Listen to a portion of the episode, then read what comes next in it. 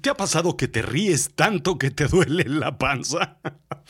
¿Te ha pasado que te ríes tanto que te deja de doler la panza? Bien, pues aquí te explico el segundo caso. Es sobre la salud y sobre la risa. Remedio infalible. La realidad es la verdad, lo efectivo y con valor práctico, en contraposición con lo fantástico e ilusorio. Lo absurdo es extravagante, irregular, irracional, disparatado, opuesto a la razón, chocante y contradictorio. Bienvenido a Azul, Azul Chiclamino, la realidad de lo absurdo. Yo soy Rodrigo Job y yo te cuento.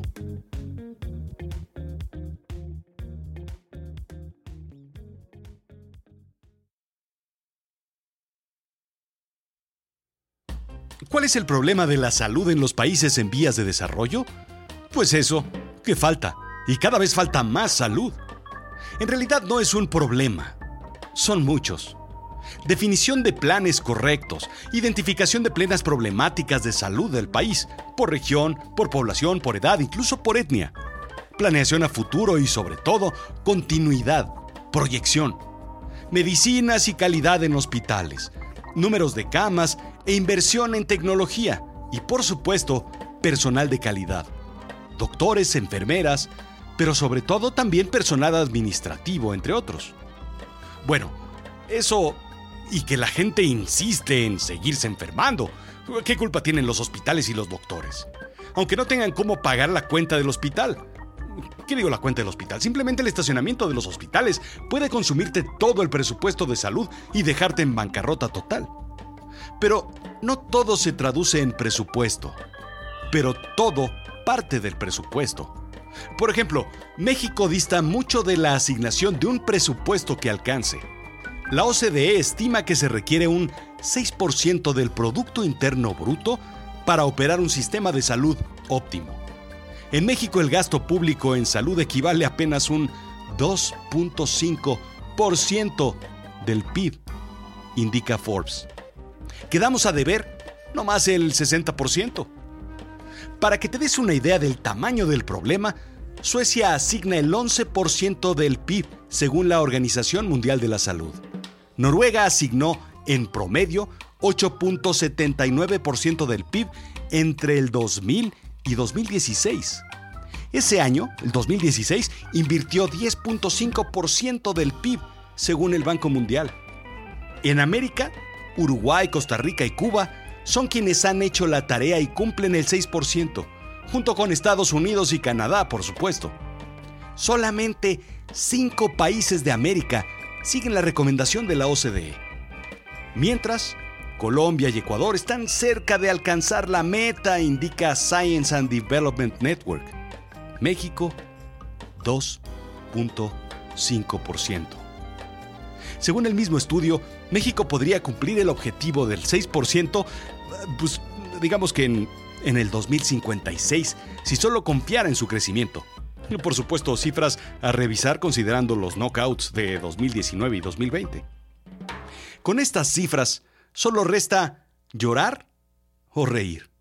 Déjame sugerirte algo antes de que llores. Mejor vamos a reír.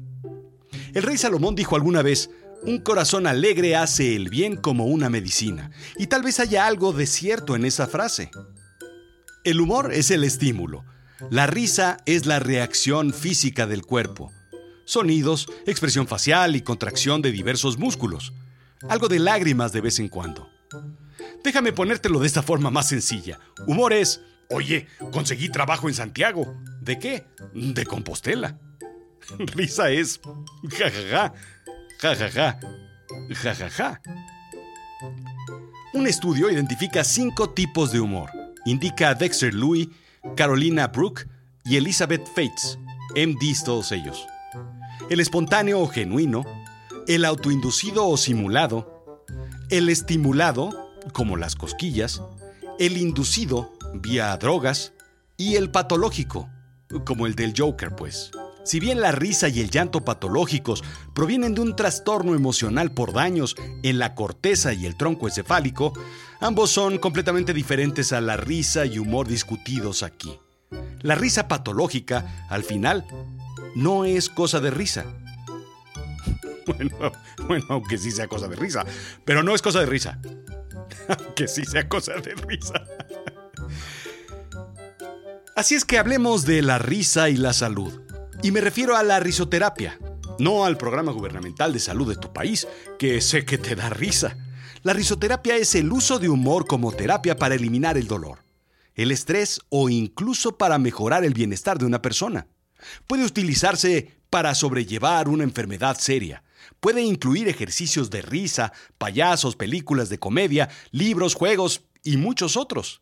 También se le conoce como terapia del humor, indica el National Cancer Institute.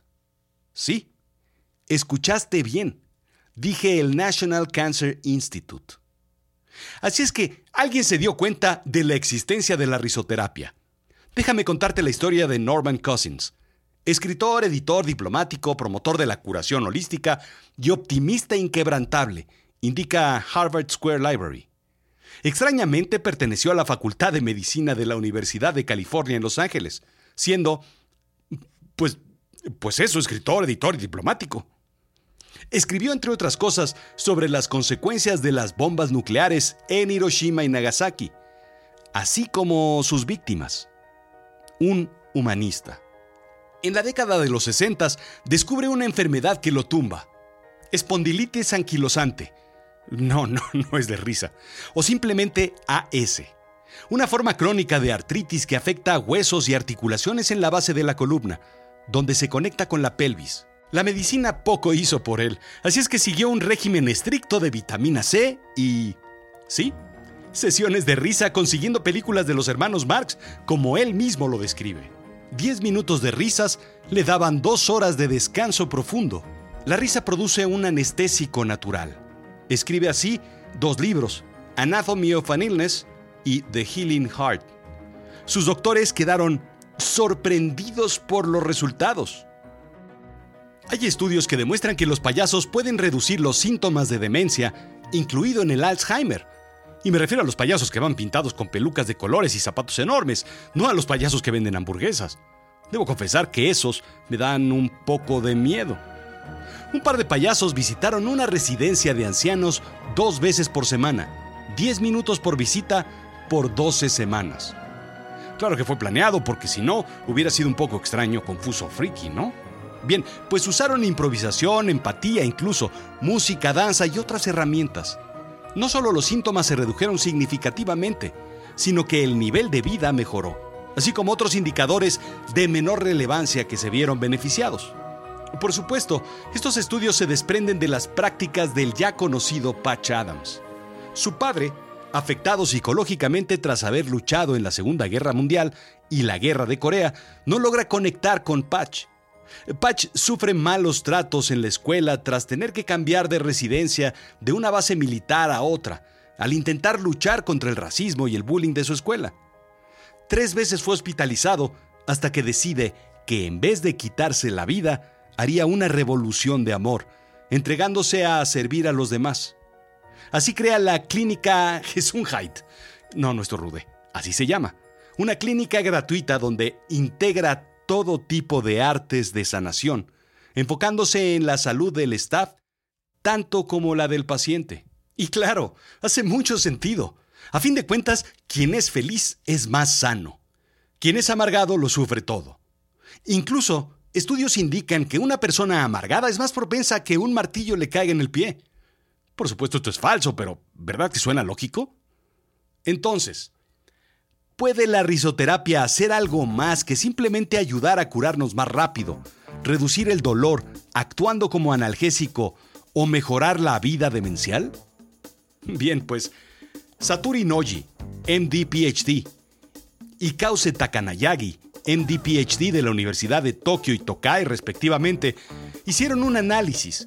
Una paciente de 88 años presenta en el 2005 síntomas de anorexia y melena padecimiento del estómago e intestino, no a discutir por el momento, nada que ver con el pelo. Una endoscopía reveló un avanzado cáncer tipo 2 en el estómago y extendiéndose al lado oral. Sin metástasis, el paciente hubiera sido candidato a tratamiento quirúrgico. Sin embargo, por su edad avanzada, Ella y su familia decidieron un tratamiento conservativo, sin un agente anticancerígeno o radioterapia. La paciente fue remitida a la clínica con los doctores Noji y Takanayagi para tratamiento de hipertensión, aunque preocupados por su condición mental. Sufría de angustia y depresión. Se le recetó terapia de risa. Claro, ya sabes, el exquisito sentido del humor japonés. El objetivo era hacer que la paciente se sintiera segura, relajada, con la intención de hacerla sentir mejor y encontrar la felicidad en la vida. Nada más. Se vio beneficiada en primera instancia en la depresión. Posteriormente, su apetito mejoró, subiendo de peso. Su segunda endoscopía mostró mejora y reducción del tamaño de las masas. Aunque se sospechaba de un adendocarcinoma gástrico parcial, el cáncer se convirtió en adenoma gástrico, gastritis atrófica y carcinoma metaplástico de enteroepitelio. Sí, no, no, yo tampoco entendí nada. No te preocupes. Total que literalmente mucho jajaja y jojojo, la paciente sigue bien y mejor y pues gracias por preguntar. Cinco años después sigue con su régimen de risoterapia. Se sigue riendo, aunque probablemente de cosas distintas, porque es casi imposible reírte de lo mismo y del mismo chiste dos veces. Claro, la risoterapia incrementa las endorfinas y una sustancia intercerebral similar a la morfina, dopamina y serotonina. El humor tiene un efecto emocional, mejora el estado de ánimo de los pacientes. De igual forma, mejora físicamente al paciente de muchas otras formas, hormonal y físico. El estudio llega al nivel de documentar incluso la ilusión de humor negro, el autodesprecio y otros tópicos negativos reírse de la desgracia propia, es decir, del propio cáncer que el paciente padece.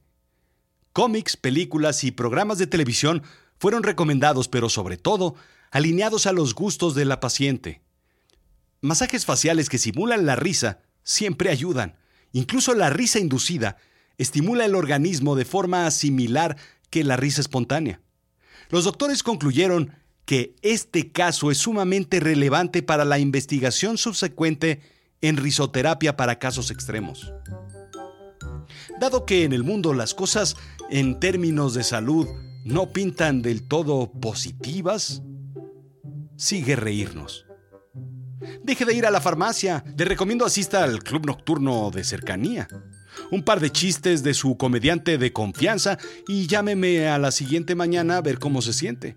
Tal vez haya que ajustar la medicina, jojojo, pero muy poco. A su hijo, mándelo a la escuela de payasos. Y esto no es una broma, porque me estaría riendo. Tampoco es sarcasmo e ironía, porque entonces estaría riendo usted. Son herramientas que aprenderá y le servirán en su vida de adulto. En este mundo que los adultos hemos creado, no hay cabida para la seriedad. ¿Qué recomienda a Norman Cousins? En aquel entonces proyectaba películas del gordo y el flaco, en su habitación del hospital. Cuentan que algunos pacientes de otros cuartos se unían a la fiesta de la risa.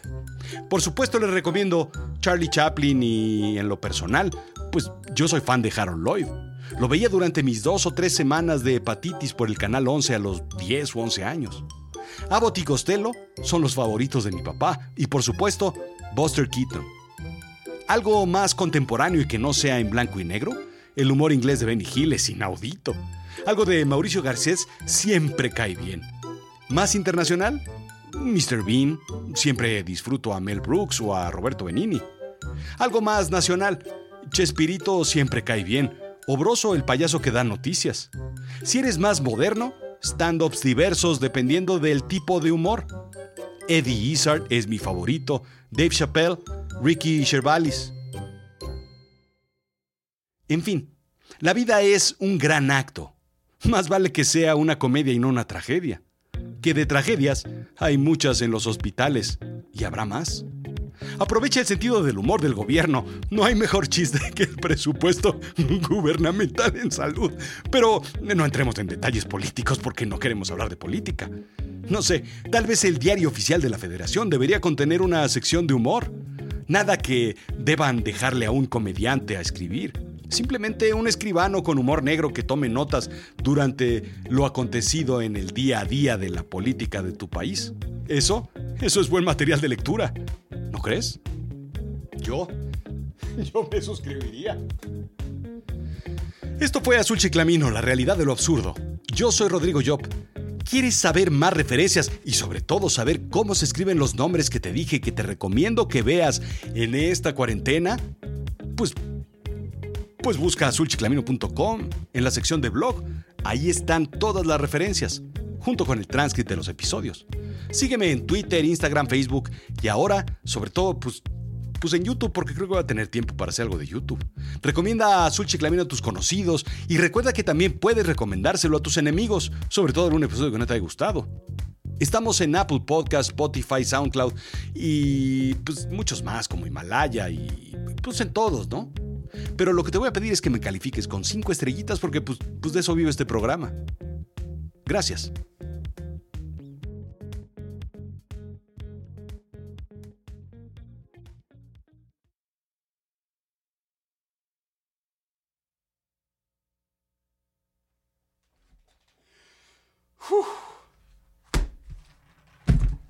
Listo. Ah. Oye, ¿oíste el de... A mi hijo le pusimos gafas. Vaya, qué nombre más feo. O el de un tipo va a ver un adivino y toca la puerta y contestan, ¿quién es? Y dice, pues vaya mierda de adivino. Un payaso deprimido le dice un colega, fue muy triste darme cuenta que para ella solamente fui una noche de diversión. Se acerca el veterinario, un hombre, y le dice, es sobre su gato, señor Schrödinger. Le tengo buenas y malas noticias. Disculpe, ¿tiene botas de cocodrilo? Depende. ¿De qué número calza su cocodrilo?